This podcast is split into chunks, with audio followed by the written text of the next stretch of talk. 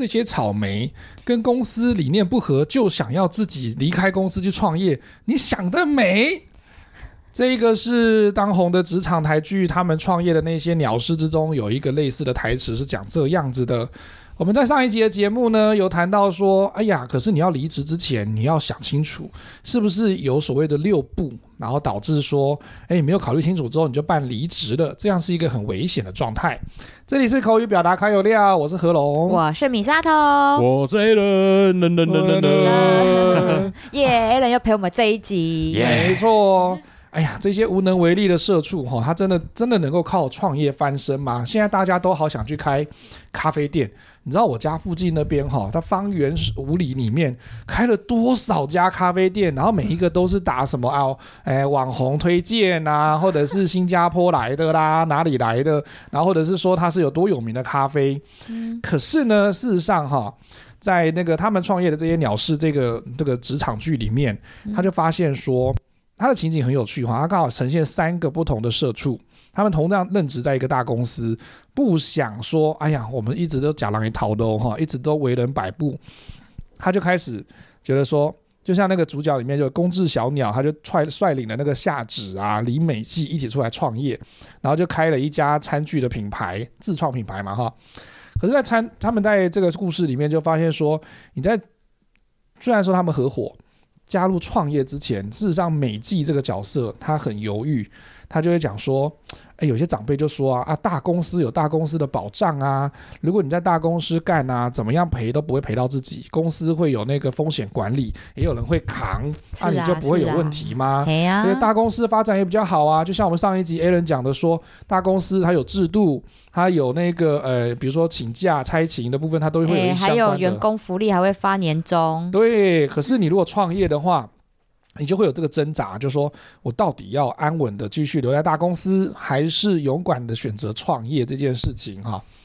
但那个剧中里面很有趣，那个美纪就听了这个异男的发问，他说，他就问他一句话，那个异男就问他说：“你每天进公司的心情是愉悦开心的，还是觉得无聊消极？”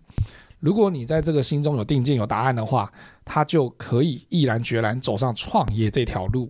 那如果是 Misato 跟 Alan，你们会怎么解决呢？你们会怎么选择呢？先问 Misato 吧。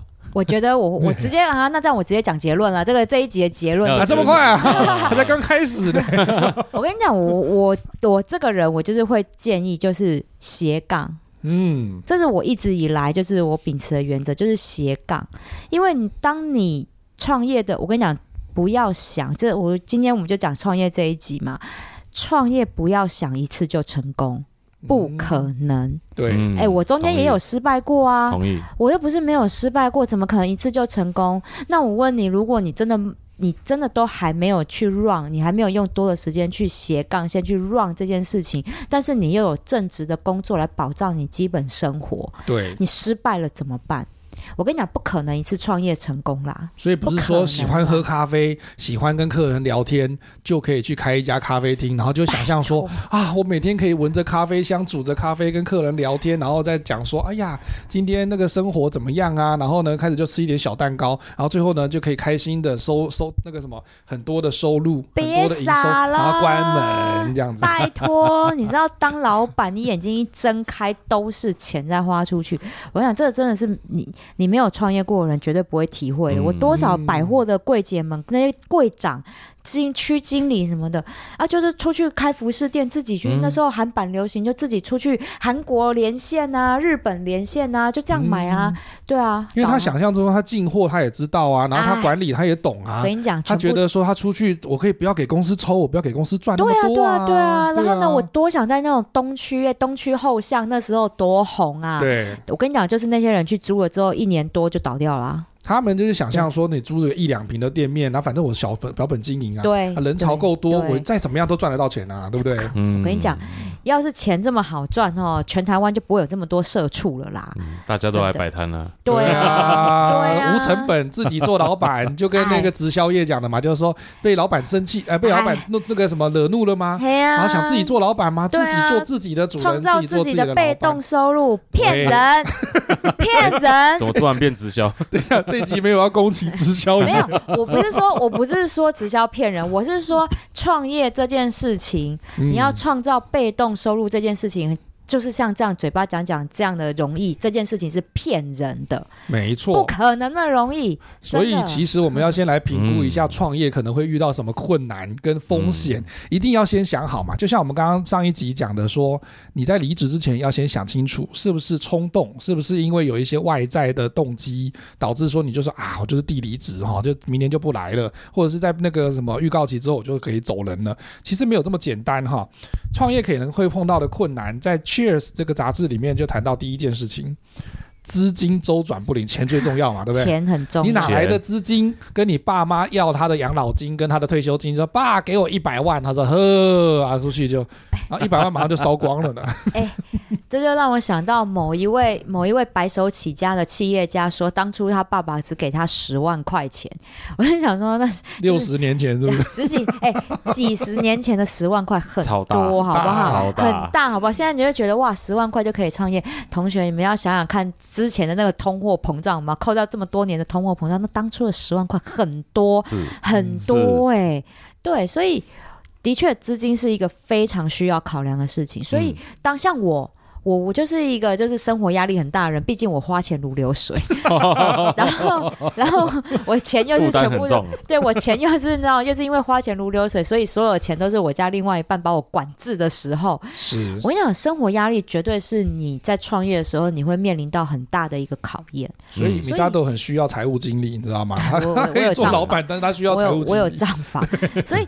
我觉得今天我为什么一直支持斜杠，就是因为你正职还能够 cover 你的，用这个薪资去 cover 你的基本生活，但是你必须多花时间去做你的创业这件事情。对，一定要这样。所以这是我在很多讲课，就算是针对大学生，然后呢，社会新鲜人这些。创业课程，我非常极力推荐的一个想法就是，你一定要斜杠。年轻人，你有的是时间，嗯嗯，你要用时间去熬这一些你的这个创业初期这段最难走的路。对，嗯、对，所以像在资金跟现金流，这是一个很现实的问题哈。嗯，Allen 在这个方面，如果对我们有些朋友，哈像我们刚刚讲说，他可能就觉得哇，我要开咖啡店，我要开甜点店，嗯、我要开服饰店。但是这个资金跟现金流，他在不知道你将来是不是可以回收本金的情况之下，他该怎么样去思考这个问题呢？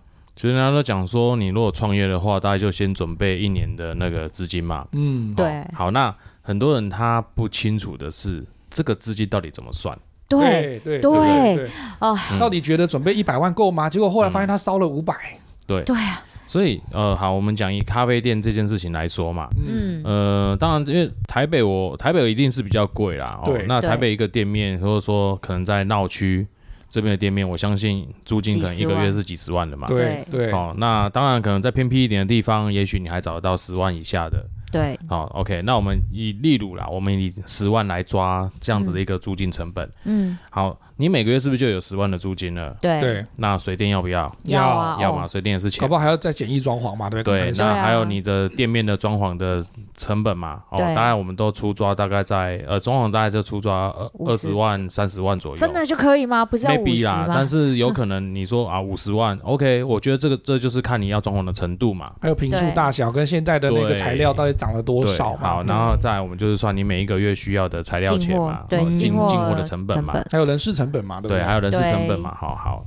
其实大家最容易忽略掉的一个事情就是人事成本。对对。好，有人说人事成本没有，就是请员工的钱啊。我说对，没有错，请员工的钱。但你有没有想到一件事？请问你要不要领薪水？你自己本人要不要领？老板自己本人要不要领？对，你们很多人都是算这件事的时候，就把自己排除在外。我讲啊，不，你被假空气哦。嘿，他会觉得说，反正这净赚的都是我的啊。对，我跟你讲，我原本也是这样，我到现在也还。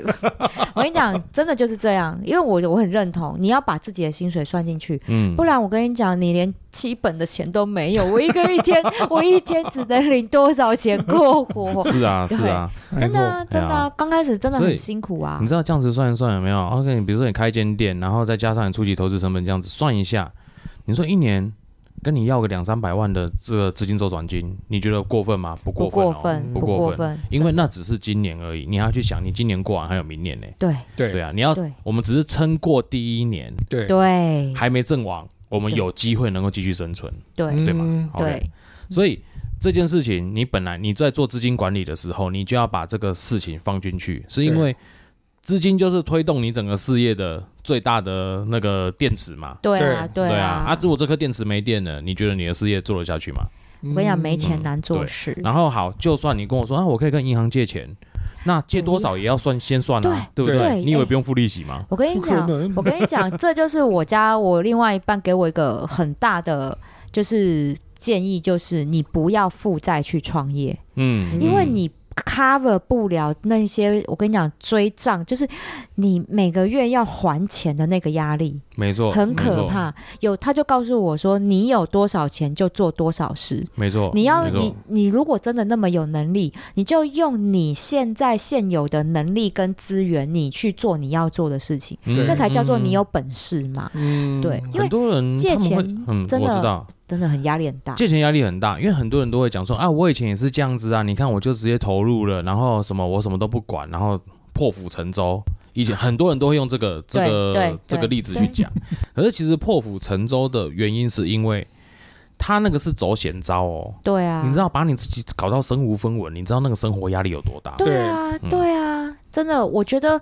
你，而且平良心讲，几十啊，我们不要讲什么五六年前的创业环境跟现在真的就不一样。疫情过后，我讲疫情过后的创业环境真的变化，嗯我们都不知道要怎么预测。是啊平良心是讲，你疫情之前，我们讲什么什么趋势，什么趋势？其实我跟你讲，嗯在台湾哈，要被这些趋势影响哦，至少慢一年呐、真的慢一年到两年，所以我们都很好预测。嗯，疫情过后，现在真的不好预测，你负债你都不知道你还不还得起啊！嗯没错的。所以你说创业为什么第一件事情，然后说当老板要干嘛？当老板就是要找钱的啊、对啊，总集啊，当员工是 当员工是领钱的领，钱，当老板是要去找钱的。对。对。你很有能力，当然你就可以去找很多钱、很多资源，那是你当老板的本事，而且是基础能力哦。对，对。那是基础能力，真的是基础。当员，工不要会找钱都无所谓，反正你每个月固定做就有固定薪水可以领。对。嗯对不对？对。啊所以资金管理重不重要？当然重要，很而且一定是第一位啊。很重要。嗯。而且，如果你如果你没有富爸爸、富妈妈，就像我们刚刚讲说借你爸妈的那个退休金来去创业的话，哈，那爸妈当然就是眼皮一眼皮一那个什么那个眼皮一闭，嘴巴一咬，他还是会说呵就合力啊呢，他也不会，他也那是无息贷款的，你知道吗？无息贷款，对可是，对对，在政府哈，在去年到现在，事实上我们还是有，他还是有鼓励一些青年那个创业。的启动金的贷款哈，我们这边可以看到说，他可能最高可以提供你一千八百万的贷款，然后享一点四二趴的这个优利的利润，但利率哈，可是它还是像刚刚米沙头跟 Alan 讲的，你还是要评估好，不是说今天哦，你可以最高可以贷到一千八百万，他就想说，那我们就五百万贷下去，然后就开始觉得说，反正一点四二趴也没有多高这样子，哼，可是压力还是有嘛，对不对？哎，五百万一点四二趴，你们按一下计算机好不好？也是要差不多八八万左右啦。很可怕哎，哎，很可怕哎。不过呢，其实政府有这样子的一个协助青年创业的一个方式，那我觉得还是可以利用一下国家资源、社会资源去做啦。嗯如果真的有比如说他真的有这样子，不不一定破釜沉舟，可是他真的需要资金，他没有人可以借，至少总不能借到地下钱庄去嘛，对不对？是，但是我觉得这就变成是说，你要去思考这个问题，就是你有必要一开始创业就要玩那么大吗？对，所以那个成本的那个评估还是要做啦。当然，当然，这也就是我们在嗯讲你刚开始前置的时候，你的创业计划、你的创业蓝图，对，嗯你你哎。你你要先去知道说，如果你要真的要开一家咖啡店，真的现在年轻人好想要开咖啡店，文青有没有？然后走这一套。问题是你要去做市场评估啊。嗯没错对啊那你真的开下去之后，我跟你讲，资金借钱容易，还钱很难。你到底营收有没有办法去 cover 这个东西？嗯，对，哎、一个月八万块哦，一个月八万块，你有办法还八万块吗？也就是表示你的营收至少要有二十四万到三十万，因为还有租金、其他的刚刚讲的这些成本，你那只是还贷款的八万块。嗯。你有没有算到你原本每个月刚刚十万块的租金，那些夯不啷当十五万？哎、我刚刚讲说你要三十万的营收，其实你等于是你的营业额营业额三十万之后，你扣掉你的净利，真的不到十万、欸，嗯，很可怕、欸，净利不到十万，你要不要再考虑一下回去领薪水？对啊，你这样，我跟你讲，这是表面风光，很多老板都是表面风光，哇，让我看起来这样，哎、欸，你知道他真的就是。真的是负债啊！每天追钱，被钱追，每天追钱，每天找钱。对，没错。所以资金这件事情，我我在教创业课程，我都跟大家讲一件事情：不要负债创业。你有多少能力就做多少事。嗯，对，这个很重要。所以政府其实有提供一些创业辅导的这一个资源呐，哈。那我们听众朋友如果有兴趣的话，哈，提可以提供三个方向让大家去看。它不是只有提供贷款，它还有提供就是像米沙头刚刚讲的，就是说他去辅导，然后让你去了解市场，了解你资金的部分，或者是在法律上面的一些资源，哈。可以在大家可以 Google 一下，第一个是新创基地，哈，新旧的新创业的创，新创基地，它会有一个免费的咨询专线或者是一个资源。第二个是青年创育坊哈，创业的创，然后教育的育哈，创育坊，它也是可以提供青年有一些培力啦哈，或者是创业咨询、产品的展销、在地的连接。因为现在有很多的年轻人喜欢，就是说我要回到家乡去服务，然后推广家乡的产品。就像我们在台南这边哈，我们也看到有很多这个农民啦，或者是有一些年轻人呐，哈，像阿波他们这样子，很为愿意为他自己的家乡、为他自己的城市去打拼的，所以他就会有这样子的一个。资源去给那个青年创业，再来呢，第三个是说，他也可以从这个新创圆梦网啊，这个是一个全国最大的创业资讯平台，它会整合的那个地方政府中央部会的这些资源，让那个我们想要创业的民众啦，或者是新创的企业，它都能够快速的去找到他们所要的创业资讯。其实其所以其实呃，我们在创业之前的时候，第一个就像刚刚 Alan 跟米萨都讲的说，在资金上面可能要评估。然后有相关的，像刚刚米萨都也提出这个相呃比较务实的这种金额的计算。再来呢，我们也可以知道说，那你可以去利用什么样子的国家资源，什么样子的那个社会资源来帮助你做创业，而不是说我只要有钱了，然后我都评估好了，我以为我都 OK 了，结果我去创业还是有碰到很多像资金周转不灵的状况。所以这个其实是都还可以再进一步考量的。嗯嗯，然后再来呢，第二个是比较 更残酷的一件事情。我们的讲咖开咖啡店嘛，哈，残酷舞台，你的规模不敌竞争，就说你有了资金哈，那大家你想开，大家也想开。我有钱哈，我刚刚讲说资源嘛哈，然后辅导就业这个创业这个事情都 OK。你有了钱就一定获胜吗？你面对市场上哈，大家都想开咖啡店，这种种种竞争者。你怎么样出奇制胜？这个难题怎么办呢？你根本开不赢星巴克啦！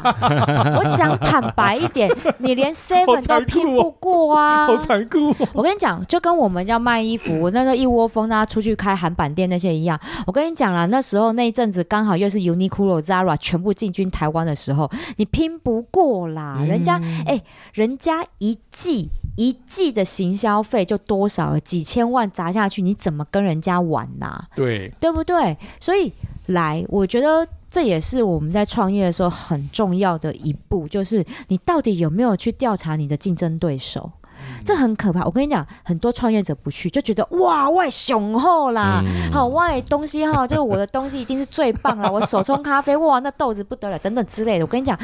因为我们创业一定是对自己的东西非常有信心，但是不要忽略竞争对手这件事情。嗯。我们在百货业，我跟你讲，竞争这么激烈，我们每天至少要两次去问我们竞争对手品牌的业绩。对。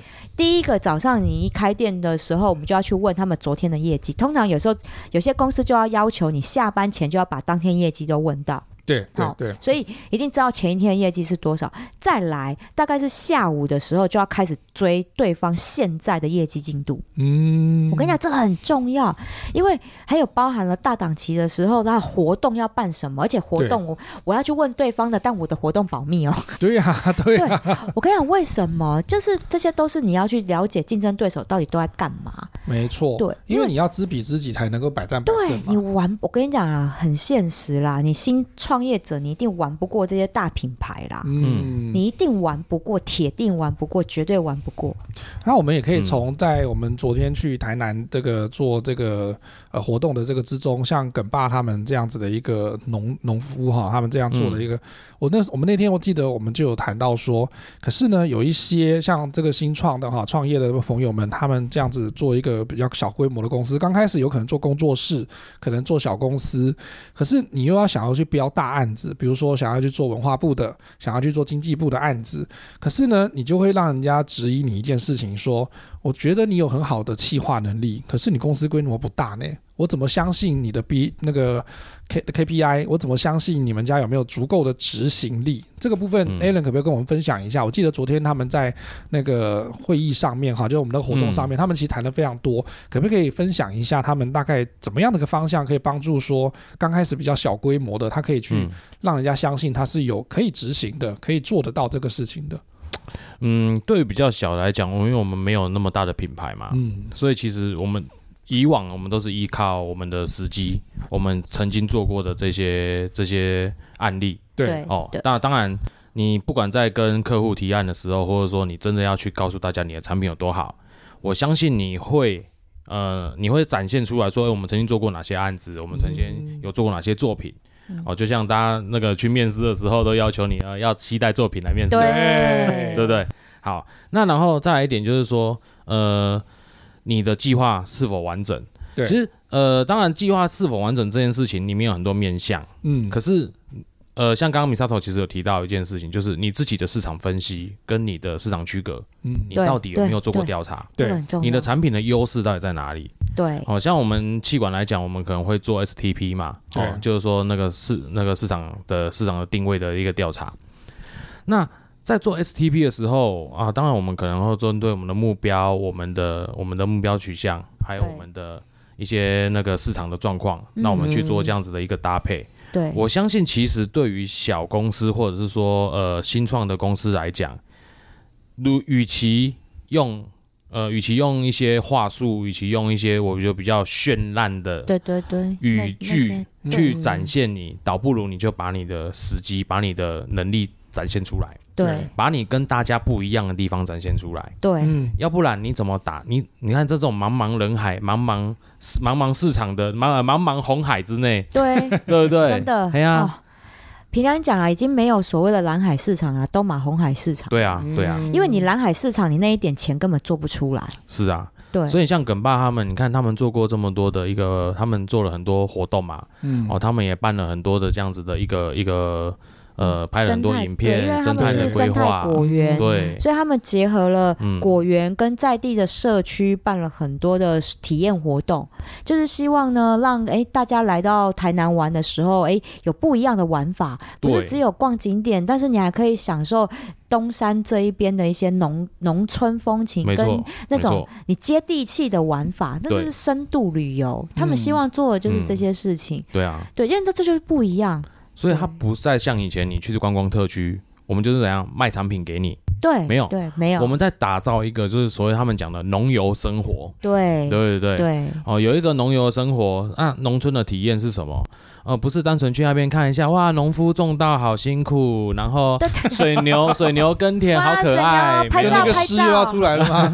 粒粒粒粒皆辛苦，粒粒皆辛苦，丽丽很辛苦，这样。丽丽真的很辛苦，很懒嘞。丽丽现在也不从事农业，对对对对。粒粒 现在卖家具了。啊，卖家具。台南在台南卖水果了。好，OK OK，好，他已经快受不了了。我羽绒外套嘞。OK。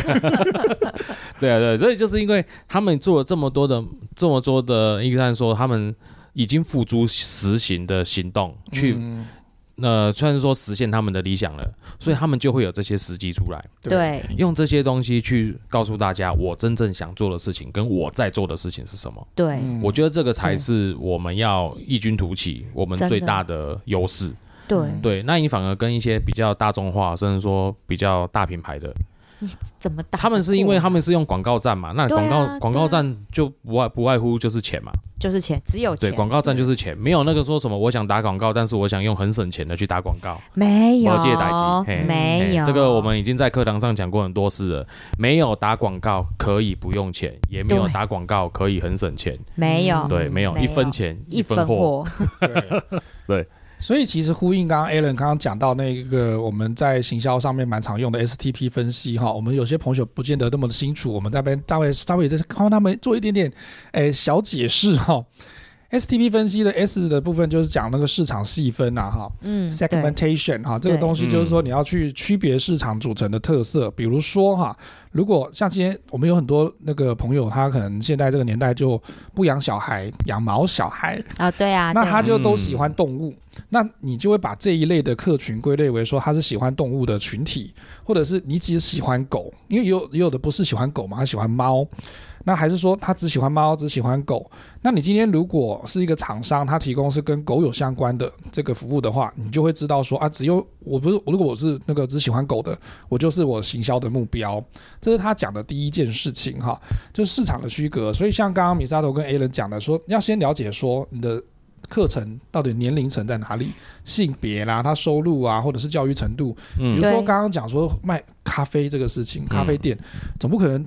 那个八十几岁的他会天天去跟你买一杯咖啡吧？没有啊。啊，五岁的会跟你买一杯咖啡？不是，就是对，所以这就是你的客群，你要定得非常清楚。嗯，没错。而且创业的人一开始你一定要先找到你最核心的铁粉群，因为这些人他才是能够支撑你一开始让你最快变现的一群人。没错，就是你如果定的、嗯、啊乱枪打鸟，我就啊，比如说像我精油好了、嗯、啊，我就是想要让全台湾的人都会知道精油很好用，嗯、那就叫乱枪打鸟啊，不可能。所以我一定要一开始先定一群，先找到一群可以让我最快变现的一群人，嗯，那才是我的铁粉。对，所以我觉得这个就是你有没有去做市场调查，你到底清不清楚你的产品定位到底是哪些人有急迫需求？对。对，所以在第二步的话，他就谈到刚刚 STP 的第二步 T 的话，就是 targeting 嘛，Targeting, 就是说讲说他要去把他的目标市场做出区隔之后，再选出你想服务跟努力的一个群体。因为就像刚刚米莎都讲的说，嗯、如果卖咖啡啊，我附近就已经星巴克、卡玛，然后又是路易莎啊，我到底能够努力的群体到底在哪里？对，我卖不过他们三个大品牌嘛，对不对？卖不过啊。所以今天如果市场区隔之后，你就会发现说，是不是有类似需求的群体会跑出来？那你今天就会从这些里面。挑选出说我想要服务的是不是不同于这三家的这个咖啡店，那你才能看出说，哎，依据这个市场的前景啊，哈，商业的潜力，然后去调整你企业经营的方向，或者是长期的策略，才会把那些优先顺序把它调整出来。不然的话，你就变成说你很努力，你每天几乎那个老板老板都加班到很晚，可是你还是赚不到钱呐、啊。对，没错，对，真的是这样。嗯、所以你一定你一定要先去知道说这些人，你到底你要卖给哪些人啊？讲坦白一点，这就是重点，这就是重点。这就是重点，没错。所以第三步最后它那个 P 的部分就是 positioning 嘛，哈，就是你的市场的定位。嗯、就比如说，你今天假设就像交往一样，你要对在对方面前，你要让他觉得你是独一无二的存在。我想到这个东西，我就会想到你们家的牌子。就像大家会觉得说，我想到咖啡，第一个像米沙头刚第一个直觉就是啊，那我怎么打得过星巴克呢？对啊，那是因为它的品牌、它的产品已经在那个客户的心中存在一个很鲜明的印象。现在我们听众朋友哈，听到这里，你闭起眼睛，你谈星巴克，你会不会突然呈现那个女神的那个 logo 出现？女王头，女王头的那个 logo 人鱼啦，人家是人鱼啊，人鱼啊，对不起啊，是是人鱼。我们两个真的是看不出来。可是我我我一直都我一直都觉得说，就很像那个女王头那个，没有？对，我也这么觉得。因为他那个他的 logo 越来越那个越越越来越大。对，脸越来越大。我跟你讲，这就是男生看女生有点看的地方不一样。可是你看那个品牌，它那个那个印象哈，那个客户心中就存在那个鲜明的印象。你只要远远看到那个那个那个人鱼，对不对？远远看到那个牌子，你就讲哦，那边星巴克，哦，这边 Seven Eleven，它就是一个很。不可取代的记忆点，那所以就有可能就谈到说，那你可能品牌也需要 logo，你也需要去经营这个牌子，就会去思考说，你的品牌到底有什么鲜明的个性，让你的客户在选择这个产品或服务的时候，马上我第一个印象就是你们家的。对，这也是大家很难创业的时候初期，大家最容易呃拿不稳。拿不稳主轴的地方，对，我我们就拿拍电影来讲好了。你想想看哦，如果今天是呃，我们讲一部钢铁人好了啦。嗯，钢铁人就是照理讲，就是你得从头到尾就是钢铁人当主角啊。对，那钢铁人的核心价值、他的理念、他的个性，就是必须那么鲜明。嗯你不可能演一演，最后居然变成小辣椒，变成钢铁人，那就主轴歪了。对，可是我跟你讲，创业的时候很容易发生这件事情。对对对对，为什么？因为今天好，假设我我们就拿咖啡来讲好了，嗯你就会很想说，我就是要有一个品质有质感的文青咖啡，但是你却活在一个就是旁边都是低价咖啡在竞争的一个环境里面，你，最后就会变成吉隆咖啡，嗯，你的主轴就歪了。对，因为为什么你迫于你会觉得你迫于现实的无奈，你在调整你的呃营运方针，但不是，是你根本一开始都拿不稳，也搞不清楚你这个品牌的核心理念跟价值，也就是你创业的初衷到底是什么？啦？对对，讲白一点就是这样，迷失了。我跟你对讲，很容易，嗯很容易，这的确非常的困难而，且而且哦，你看哦，如果嗯我们我们现在都都很想开咖啡嘛，对，对啊，我们用个实例直接来讲 STP。嗯，对，我觉得讲理论啊，讲那个他们其实是比较比较比较学术的比较书本上面的东西。我们用实例来谈什么叫 STP。嗯我在这边分享一个 case 给大家。如果我今天手上有两只豆子，哦，嗯。一只是非常高品质的手工豆，嗯这一杯大概要卖你一百二，嗯。哦，对不对？对。还一我另外一只呢，是我们一般的商业豆，嗯，哦，大概就像大概呃 seven 那一种等级的，六嗯或者说六十块，或者说大概三十块、四十块。哦，这南部有啦，我知道北部可能没有了。有啦，对对对我跟你讲对对对有啦，哦，maybe 啦，maybe 对 OK，啊。但没关系，就是我们会有这两只商品。然后好，你现在想要摆摊，嗯，然后我我跟你讲你摆摊的位置，好，好，你们摆摊的位置啊，在交流道要上交流道之前的一段车水马龙的马路边。哦，应该卖槟榔快一点啊 来呀，狼 K 哦，OK，这个你必须得确定那边是不是大车会经常上下，好不好对停车？对对对，那个定位要去。那警察会不会盯梢？对对对对警察会盯梢，对对哎对，所以可能没有办法，这这不是一个好的对手件。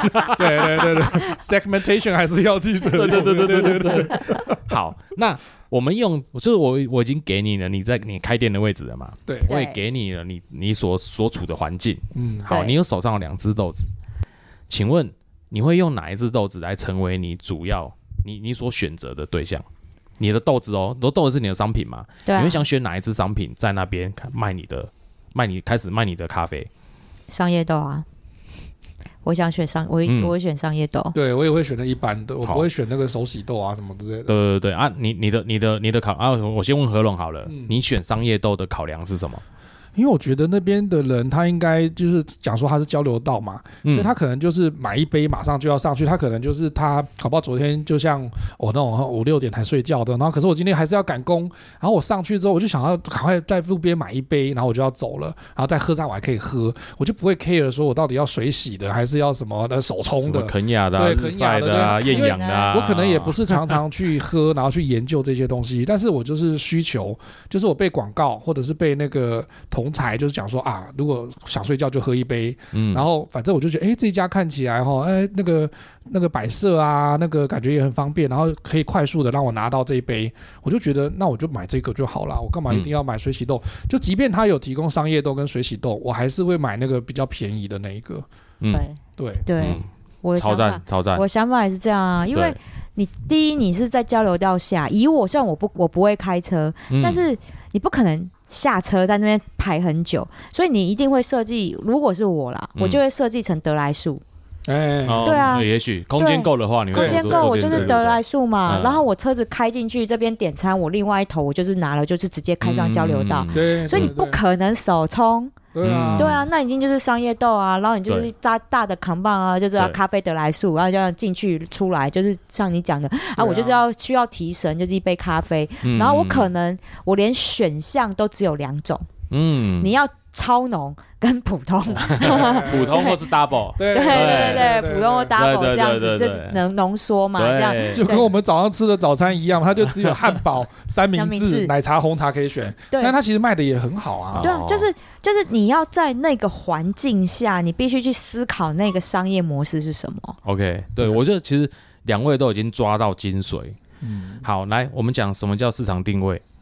你要卖你在卖什么东西嘛？对。来，我在那一天，我在那一条路上，你觉得只会有你，只会有你一个人在卖咖啡吗？不可能啊。也许，嗯。但是也许，也许有，也许没有，这就是我在判断的。对如果已经有两摊在卖咖啡了，请问你还要成为第三摊吗？不要。不，要，也许不要了，对不对？因为可能没有没有那个意义。好，然后再来，我们我们刚刚在讲他那个他给的部分嘛。对好来，谁是你的目标？嗯，司机、对啊，开车的人，driver，对，对，绝对不会是什么上学的学生，贵妇。对，也不会是上班族，呃，可能是上班族，但是他一定是开车的驾驶者，对对，一不对？定是开车的人，也许他会上高速公路，也许他从你这边经过。对，，OK，所以目标也确定了。对，好，再来，我要开始做我自己的我自己的那个市场定位了嘛？我定位我是谁？哦，我是一个快速提供早餐跟餐点咖啡的提供者。嗯，我的做法就会像刚刚两位一样，就是直接选用商业豆，因为这个时候豆子的好坏才不是重点。对，对啊，不是重点啊。你提供餐的速度跟你提供餐的这个这个这个效率才是重点，对，对对不对？对，那豆子好不好喝，而豆子的好坏跟等级高低，不会是在那个当下需要做选择，没，错，对。对嘛？所以你不会花一个高成本去搞一个手冲豆，嗯。对你一定会。弄商业豆，做快速的提供餐，然后搭配餐点，对对。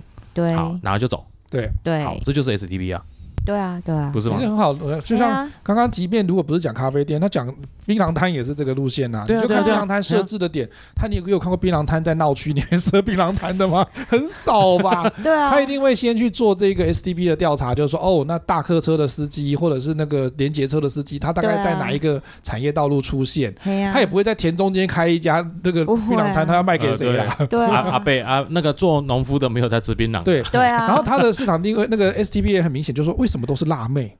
我找一个嗯肌肉男不可以？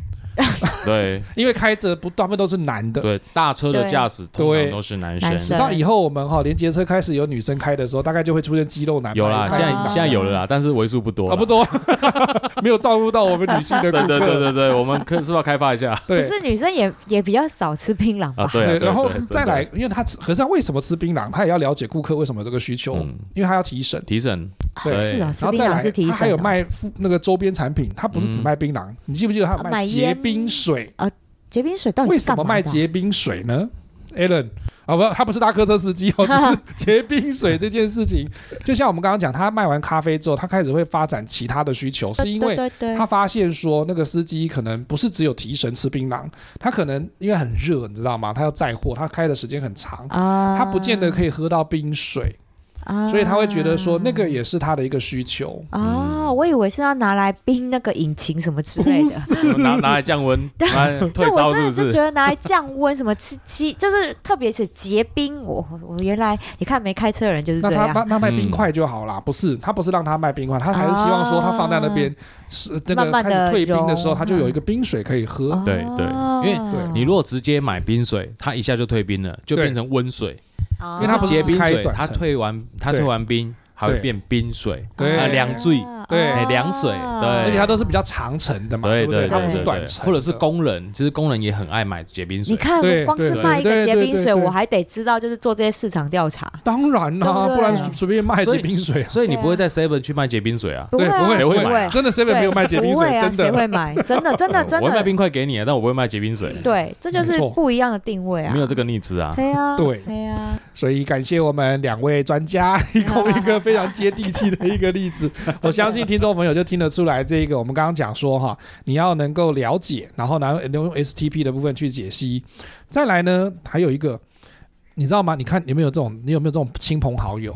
你就讲说，你比如说米沙头刚刚那个业绩很好，然后做这个破年薪百万的工作，然后突然你要开始创业的时候，人家就讲说你做得到吗？你这样小小的那个工作，哎，对，这个好的这个业绩的工作不做，你去开一个那么小的公司，然后你要全部都要事必躬亲，然后觉得说你明明就做得好好的啊，然后然后你跟他讲说啊，可是我现在需要资金调度，比如说跟亲朋好友调资金，他就觉得说，我觉得你做不久。对，不愿意给你这个东西，然后呢，他不愿意给你机会去发展长才，那你就要怎么办？你要找一个对的商业模式，才有办法突破重围。可是我们要怎么找商业模式呢？比如说，我们刚刚讲说，比如说他是卖咖啡，可是，在那个我们刚刚讲的这种职场剧里面，哈，就是那个那些创业的鸟事里面，他讲说他卖的是餐具，可是你看哈。就像我们在全联发现说，它也有一些那个，比如说几点就换餐具嘛，换锅子。为什么是餐具呢？为什么是锅子呢？好，它这个也可以从刚刚讲 STP 下去分析。可是，在这个职场剧里面，那主角一行人要做的事情，不是只有单纯销餐具。我在夜市也可以销餐具啊，夜市也有卖叉子啊、汤匙什么东西都在卖，对不对？你你你是这个取向的吗？你也不是这个取向。你要想的是利用不同的行销来去切角包装这个部分行销。那个 Misato 跟 Alan 是不是有什么样子的经验可以跟我们的听众朋友分享？我我想先回应一个部分，就是当我们在创业的时候，你一定会听到一堆亲朋好友跟你说非常多的创业意见，但是这些人都没有创业过。啊，对，他他听起来叫专家，他们没有失败过了，对，因为没有开始啊，对，他没有开始，没有开始就不会有失败，所以你一定会听到非常多告诉你创业的什么啊，你要怎么做啊，你们怎么做，你要怎么做。对，我跟你讲，就是我我创业开始之后，你知道，我爸就跟我讲很多创业理念啊，我跟你讲啊，你这样那样哦，你的扩香石怎么样怎么样怎么样，我跟你讲一堆意见呐，我就是想说，把你创业失败。我想象听到不行，我会我会被赶出家门这样。不不不，亲情比较重要。对对对对 对，就是我跟你讲，就是你一定会听到非常多别人给你的意见，但是这些人真的都没有创业过，所以我们要有那一个怎么讲？我我觉得这时候我们必须要有一个想法，就是这些人我们就是很感谢他，他们如此的关心我们。嗯，对，因为他们真的是出于关心，就是你这些好朋友都出于关心才会想说，我希望你能够撑下去。我告诉你这么多意见。对，但是我们要我我们要感谢是他们关心我们的心。对，但这些建议，我觉得听你要听的时候，就是你必须去客观的思考，它到底跟你的创业初衷有没有符合。嗯，如果没有符合，我们感谢他给我们的关心。如果嗯、呃、如果没有符合，你就感谢关心就好。如果有符合，我们是可以参考的，因为搞不好给你意见的人是你的目标顾客。对。所以这个是我想要第一个回应的部分，就是我们就是这些意见哈，有时候听听就好了，对，不用太过于 太过于不要太挂心，对对对，不要太挂心。对，那再来是商业模式这件事情，我跟你讲，创业这件事情。只有失败都有共同点，成功没有共同点。没错，你认同对不对？对，我跟你讲，没错，失败永远都是那些那些原因啦。对，凭良心讲，真的只有失败才有共同点。但是你成功其实真的没有，你要去复制谁，复制谁，复制谁，到最后都会迷失自己。嗯，对。所以创商业模式这件事情，是你必须要去思考你的产品。我觉得就是三个元素，因为我这是走实作派的，我也没什么理论，这是我自己、嗯、自己想出来的。你要赚钱，就是你的商业模式就是三个东西：产品、人，就是你的客人、消费者，跟你的行销管道，嗯、就是你的销售管道啦。对对，就这三个东西而已。你要怎么样串联起来，让钱变进来，到最后到你身上这件事情，嗯，对，就是很简单，套一句口号：货要出得去，钱要进得来，你才会发大财。对。但是这句口号这么简单，你要怎么出去，你钱要怎么进来，这就是商业模式。对，没错没错，这就是最简单的商业模式。所以你必须要去思考说，你要。你要去好，你做了市场调查，你其实都已经清楚你的竞争对手到底都用什么模式了。嗯、你要学他吗？你学他，你能够赢他吗？嗯、如果不行，你有没有办法找到那个商业模式的缺口？但是又是客人、消费者需要的，你去填那个缺口就对了。对，嗯。对没错啊，没错啊，你懂我意思吗？嗯、就是你不可能，我跟你讲，你不可能赢那些花大钱的那些品牌，不可能。你只能去找出他们没办法满足的缺口。大企业绝对有很多缺口，嗯这是才有小机会生存的点。对啊，所以你必须去找，那个缺口去填，那就是你的商业模式。所以，我们前面刚刚前面讲的这四十分钟的东西，你必须都要先做到，你才有办法找到这个缺口。嗯，没错，对，而且哦，而且应该是这么说，就是呃，当然啦，因为人会对未知的事情恐惧嘛。对啊，这我觉得这是很正常的，对就像哎、我今天我没有去过的地方，我会担心。我第我第一次出国，我会说啊，我会不会被掐？我会不会怎么样？哦，我去那边人生人生地不熟，呃，对一定会我我对我是不是找不到路？对，嗯就是人一定会对未知恐惧。对那这个未知恐惧呢，他当然了，亲朋好友他出于对你的关心，他当然哎不好啦，我跟你讲，我看恁隔壁迄个王叔叔无吼，嘿呀，当初啊喏吼，偌好呀，叫去投资啥叫失败，啊做讲要啊叫好好公务人员无爱做，哎哦啊去创业去卖面啦，啊去去卖卖啊叫即马，啊，啊无做起来啊对啊，嘛拢无哎呀啊后。半世人安尼去凄惨落票安尼。唱衰。哦，当然对但呃，就是人很奇怪，人很人哦，我们的记忆点通常都是对于失败、对于错误、对对于呃不好的事情，我们的记忆特别深刻。对对对对，那当然对好的，大家都比较，因为我们讲嘛，我们其实刚刚米少的讲到一个重点哦，失败有共同的原因，对不对？对啊嗯，成功很难找到共同的模式，对啊，因为你永远不知道人家怎么成功的，对他也不会告诉你。对，但就算他告诉你，你有办法成功吗？不一不一定。不一，定，因为这些元素不会是匹配的。因为天时地利人和，你没有在你身上发生，你去 copy 没有用啊。对，好。嗯然后刚刚何龙讲到一个 case，我也觉得很酷，就是说，呃，就像呃什么几点啊，啊换餐具嘛，对。哦，或者说，哎，其实我是我开，我虽然看我貌似开餐厅，实际上卖餐具，哦，对。对不对？哦。对对对。好，对，它其实其实当然这个 case 它是有一个，它是有一个，它是有一个缘由的，嗯。哦，其实真的有。那是餐厅，他们做这个样的操作，对。哦，他们是用餐厅的模式，但是他们也提供很多餐具，嗯。哦，让你能够选购，让你能够对对对能够去买。可是他的原因是因为他想要做他的库存控管，他想要把他库存拿出来，嗯。对对对，对他不需要再去另外找一个仓库，我也不需要去对不对？什么进哎柜啦，然后他就把他的。优雅的餐具、漂亮的餐具就放在那边，告诉你，你看你的用餐、你的环境，然后你的餐具有多么的有多么的棒，多么怎么样，你可以把它带回家。对。对。同时之间，我的备品就在那边了。对对对这就是这就是那种，这是一个餐厅它对于这个事情这就是他的商业模式啊，对就是他的商业模式，所以他一举两得，他同时解决了一个库存的问题，也同时让这些库存能够尽量的有机会能够被被消化掉。对嗯对好，最后一个呢，很实在是很残酷，最残酷的我觉得是这个，什么？要考虑到创业的时候有一个事情是，嗯，我们不可能一个人做全部的事情，对不对？对对对嗯，刚刚米沙豆也在讲说啊，我们可能会有工读生啊，哈，那如果稍微再做大一点点的规模哈，到后来一定会有职员，你会有嗯人事，复杂的人事纠纷。哎呀，有人说有人的地方就有江湖啊，所以在这个职场剧里面哈，他其实前面他播了好几十集，但是在前面他播不到十集的时候，他就出现一个三个人同时创一起创业，开始争执。我觉得应该要这样。我觉得你弄错了，那品牌定位不对。我觉得应该要怎么样怎么样，或者是说我出去做公关，我就是这样子啊，我为什么要听你的这样哦？啊，不就拆伙啊，拆伙啊，拆伙啊，跟离婚一样啊，不就离婚啊，没有办法，我们已经投了五百万下去，不能说马上说拆伙就拆伙。我抽银根，我抽，还还有还有还有贷款不能贷款，所以就如同这个剧里面那个主那个那个那个有一个角色讲夏芷讲的一样，就是说压倒我们的不是倒账，而是那个人事之间的争执。嗯，你不是你可能之后做的大规模一点的时候，有可能有股东，有可能有合伙人，有员工，有客户。你要怎么管理员工，经营的客户之间的关系？嗯三个人三个人理念不同，嗯那就像我们在讲说 podcast 店，我们在录制的时候，也有两个录到还是会吵架的啊。哦也是有，然后最后不搞不不继续录的也有我跟你讲很多，那拜托你这个例子少见吗？也不是夫妻一起创业的，最后还不是对簿公堂，对然后拆伙，对不对？对我跟你讲很多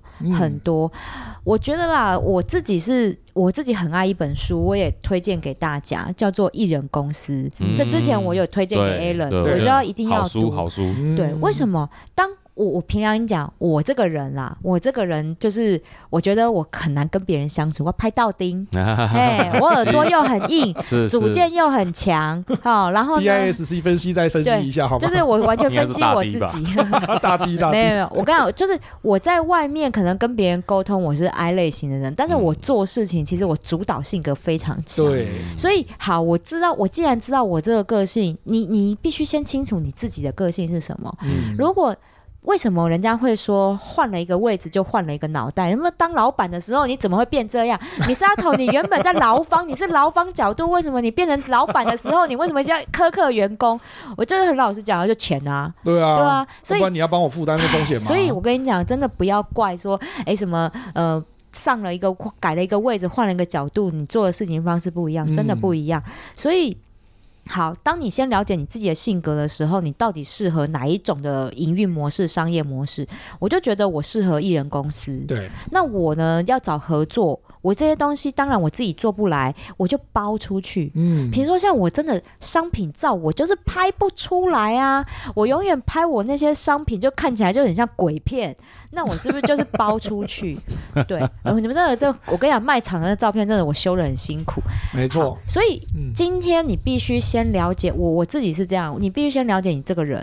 如果你真的觉得那些人事，你就是在职场上当社畜，就是已经被这些讨厌的人，然后你都搞得非常的就是心力交瘁了，你不想再跟人相处，那你就是艺人模式嘛。对，那你就得、嗯、那那好，你艺人模式你就得去想办法，就是做好相关的什么时间管理啊等等之类，或者是外包等等这些钱，你通通都要算进去。嗯，那如果没有，你是很喜欢领导，我就是要找团队哈，像何龙啊，然后 Alan 这样子，就是找团队，OK，那就找，嗯、那就开始找。可是找团队的时候有碰到一个状况哈，这个就我要请教 Alan 了。嗯，我们在公司工作的时候，可能我们就从 A 公司换到 B 公司，我没有办法选择我想要哪一种团队，因为我进去的时候这些人都在了，然后我搞不好就是做主管的，就是想要让我们离职的那些人。对，可是我没有办法挑嘛，就跟我没有办法挑出身，对不对？哈，我在出生在哪个家庭，我没办法挑。我进去之后就是这样，他就是这个生态了。对。可是如果我今天自己创业，这个人事纠纷，我们之间有没有很大的这个？经验觉得说，我就不要再让这个事情发生，我不要再找猪队友，我也不要，我也不会说我不能选择我的队友。可是我真的创业的时候，开始选择我的队友的时候，真的能够避免说我不会找到猪队友，或者说真的很能够避免掉这些人事纠纷嘛？其实也蛮难的，对不对，Alan？Alan，我属猪，但我不是猪队友。我 先澄清，你是猪宝宝。好，我必须得套一句那个角头的名，那个那个电影电影电影的名句啊，哈。天下人会变啊，三分情七分骗，真的。人哦，我想人人一定会变啊，不管在什么时空之下，再好的朋友，再亲的亲人都会变。真的。对，那这件事情呢，我觉得也不用把它看得太过于，就是好像天哪，这真的是一个很恐怖、很很很，我被背叛了。对，我被背叛，你怎么可以背叛我？反正呃。在商场上，大家是以利益聚集的啦。对，哦，我们当然也有也能够有一个就是以勤奋为主的，但是毕竟这是少数。真的，真的。那呃，一般来讲啊，我们自己创业的感觉是，我不轻易找人一起创业。对，我宁愿自己一个人创业。对，好好，那这个东西就是避免掉我们刚刚讲那个事情，就是最后可能因为呃创办人之间有分歧，意见分歧，对对对，或者对金钱上面的意见不合，对，哈就合作嘛。对对对，好。那像米少说讲的很好，我很多不我不在我的核心业务能力的时候，我就把它 outsourcing 出去嘛。对啊。OK，那我的团队需要做什么，或者说我自己找的人他要做什么，就是你的。主要业务一定尽量要掌握在你的身上。当然，好，你不要连你的主要业务都是外包，那不行。那那你到底在干嘛的？不是，那你来干嘛？对，出钱。那那那那但那不在这一集的范围内。那你不是我们这一集的收听的 TA。对，就是他。呃，我们既然要来创业，我们就是想要提供好的产品、好的服务，或是我们理想，就是我们的理想对于这件事情应该要把它怎么做？对对对，对不对？对。那如果你连你的核心能力你都不具备，或是你的团队不具备核心业务的的技能的话，那，你就不需要出来啦。对啊，因为你所有的一切命运会掌握在别人手上。这不行啊。对，你就是等于是好像有一个那样讲，你现在是在搞一个人力中介中心吗，对不对？如果你是人类人呃人力中介中心，那找人的能力你也得 hold 住啊。对嘛你要有你要当鲁夫嘛，哦 对不对？对啊对，没错。对啊，所以呃这件事情我就会我会用这样的一个方法先去做第一关呐。好，那如果真的是呃我们必须就是需要合伙，那这个事情也定案了。嗯那我在想，大家对于职责上面或者说对于权限上面的划分很重要。嗯，然后对不要找一堆想当老板的人来当伙伴。嗯真的真的哎，马云讲过嘛，他绝对不会找一堆气管气管系毕业的人来当 来来当创业伙伴，每一个都想当 CEO。当然啦，对。因为他的受训就是这样子啊。对对对对，他每个都想当 CEO 啊，谁做事没人做事，没人做事。对，那这个团队一定玩不下去。嗯。对，所以我们也要去评断，就是说，哎，当我们今天合作，我们谁拥有什么能力，他对我的核心业务有什么帮助，我们把他拉进来。没错，是让他成为我们这一块拼，就是成为我们这一幅图画的拼图之一，对。而不是每一个人都是同一块拼图。你这个拼图当然拼不起来啊。对啊，对不对？啊，真的我认同，嗯超对对对。认同，然后很容易就是因为钱嘛，很容易因为目标嘛，对，所以我觉得这些事情先谈清楚以后，OK，我们有共识，我们继续 go。嗯，那没有的话啊，也可以讲啊，那我会这个，呃，其其他我不会，我就像 Misato 的解法一样，我就是外包，我们当合作的 partner，对。我们不用一起去承担这些事。对。嗯。对嘛不用，因为最终还是回归到一件事情，是创业不是别人的事啊，对啊，创业是我们自己的事啊，是你自己的事，是你想创业嘛，是你想要建立你的事业体嘛。对，那为什么你要把所有的事情都放在别人身上呢？对对。对不对？就是我我的看法是这样子啊。是啊是啊，嗯我很认同，真所以的创业不是兄弟情姐妹掏的这个概念啊，不是说哎呀，大家来来来，我们一起来弄一个公司，我们感情这么好，一定不会失败的，这样。我跟你讲，真的这样就会倒，真的真这样绝对会倒。错，不是因为我跟你讲，创业这件事情，所第一个谈的就是钱，嗯，钱一定伤感情，亲兄弟都明算账了。对呀、对啊连同一个那个家族里面，他都会因为分财产这件事情都会反目成你仇啊。看多少的品牌就是兄弟分家嘛，对对不对？嗯所以我跟你讲。因为这些都是伤感情的事情，所以一开始要如果真的要，比如说合伙，嗯那你就是按照法律来嘛，不是就是有法律写的很清楚吗？什么什么什么的。嗯我跟你讲，白纸黑字，因为跟钱有关的东西，白纸黑字全部写清楚。然后你自己也要找你自己很熟悉也蛮信任的法律顾问去看这些东西。嗯我跟你讲，不要再不要在合约上吃这个亏，嗯这个我觉得我们又另外可以再开一集。嗯所以这个我觉得你要找合伙不是不行。白纸黑字写清楚，然后要有心理准备，总有一天会拆伙。对就跟你结婚，总有一天会离婚这个结论跟某人昨天在那个公开场合讲说，哎，那个换换老婆还是换弟弟？你自己叫他讲。啊，叫叫他讲换老婆不如换地方哦。以上非本台的言论哈，不负责鼓励大。家，就是夫妻要和谐，对不对？要多多吓我一跳，鼓励大家要换老婆，好恐出怖哦！外走走。我们明明前面很震惊的在谈创业，后面就歪楼了。我就说我们三个没有办法震惊，所以没有啦。我只是回句话，就是我们都要有心理准备这件事情，你不要一厢情愿对说啊，我们就是会长长久久，然后不会伤感情，错，嗯绝对伤。钱这件事情绝对伤感情。所以说穿了，创业就是一门充满风险的一个投资啦，哈。嗯 那我们以前讲说，努力努力才会成功吗？就像你在创业的时候，你就说，哎，一定要坚持到底。你赔了三百万了，好想说没关系，我明明年应该可以营收五百万就可以赚回来了。好，坚持到底也不见得会成功，努力不懈，就是说我每天都啊，我我以前当社畜的时候，大不了八小时上班，九小时上班。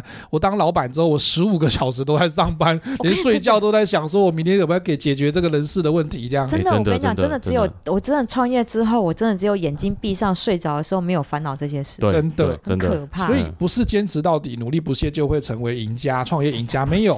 嗯可是。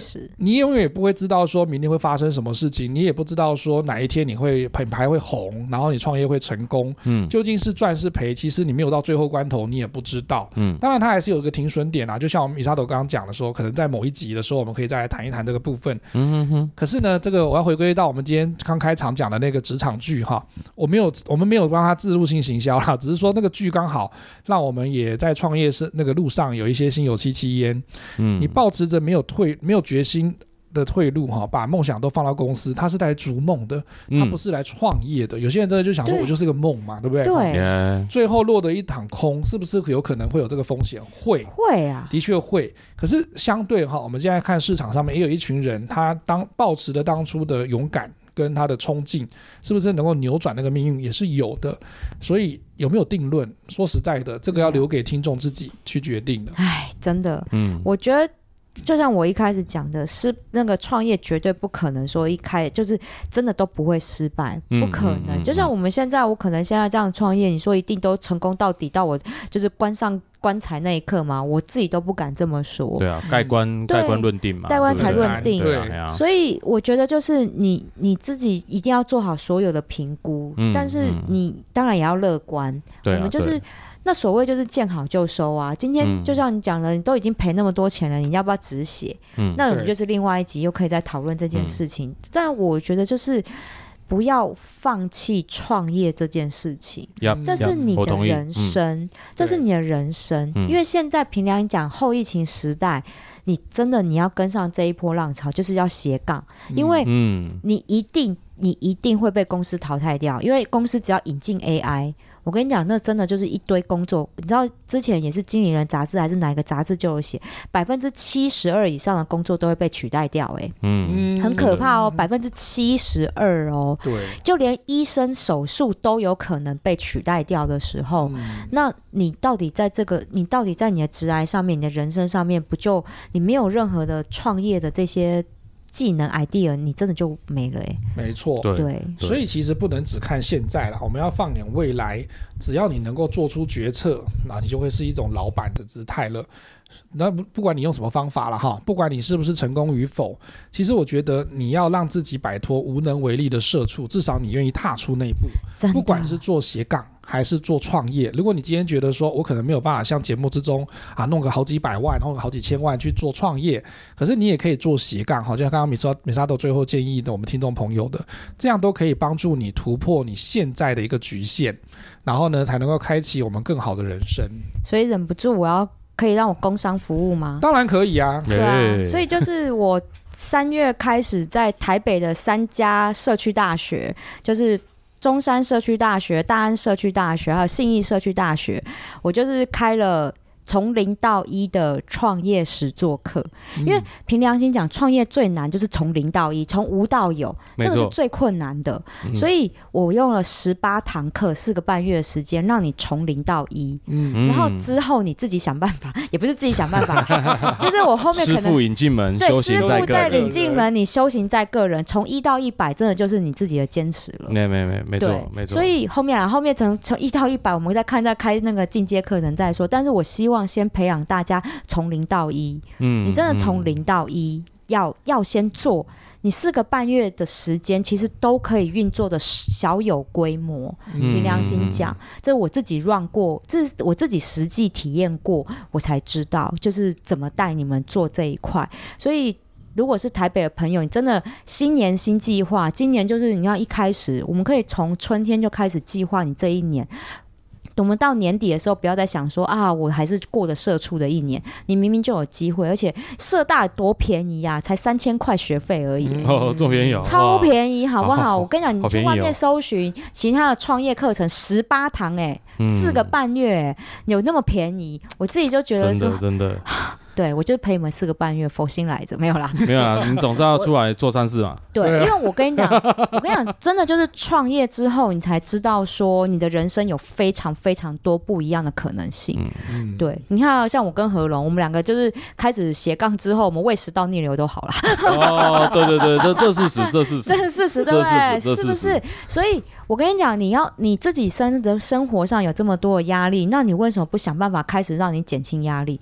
那你就是、嗯、我跟跟你讲，就是花时间。斜杠创业没有什么，一开始就是时间而已啦。嗯，你还花得起这个时间？我们用有限的资金成本，有限的成本，我们就去做这件事情。你为什么不给自己一个机会？没错，对，所以有兴趣的朋友呢，可以再去搜寻我们 Misato 这边他开社大开设的这几个课程。嗯，今天的节目呢，最后我想要用一句话来作为一个尾声。嗯哼，你究竟要安稳待在大公司，还是要勇敢选择创业？我觉得作为你自己人生的老板去做这个最明智的决定，就是你最好的人生。真的，口语表达卡有料，我们下一次见喽，拜拜，拜拜。thank you